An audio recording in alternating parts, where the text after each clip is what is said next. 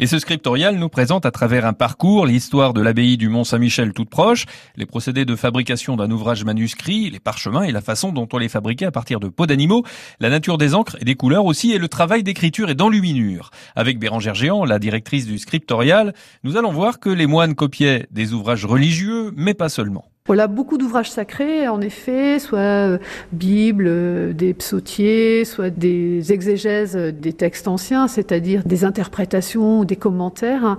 Mais on avait aussi, euh, et ça c'est assez remarquable, des textes de, de philosophes anciens et des textes sur voilà des, aspects scientifiques. On a par exemple un, manuscrit qui est bien connu, qui parle d'astronomie, de mesure du temps.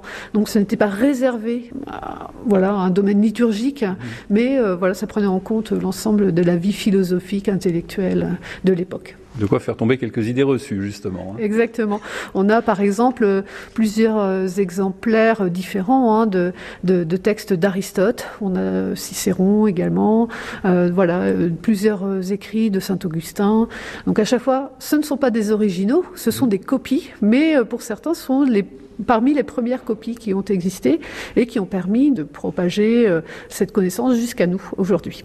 Alors, dans cette salle euh, où l'on comprend euh, comment étaient fabriqués de façon concrète, hein, de façon pratique ces manuscrits, sur le mur, vous avez des, des illustrations pour essayer de faire comprendre les différentes façons d'écrire, les différents types d'écriture également voilà, c'est ça. On, peut parler plus ou moins de, de typographie avant même l'invention de l'impression. En fait, les premières euh, capitales qui étaient utilisées utilisaient beaucoup de place hein, euh, sur le parchemin, qui était un, un matériau cher hein, et qu'il fallait économiser au maximum. Donc, assez vite, il y a eu une recherche euh, de pouvoir euh, utiliser des lettres hein, qui prennent moins de place sur la page. Donc, euh, de la rustique, on est passé à l'oncial, puis à la caroline.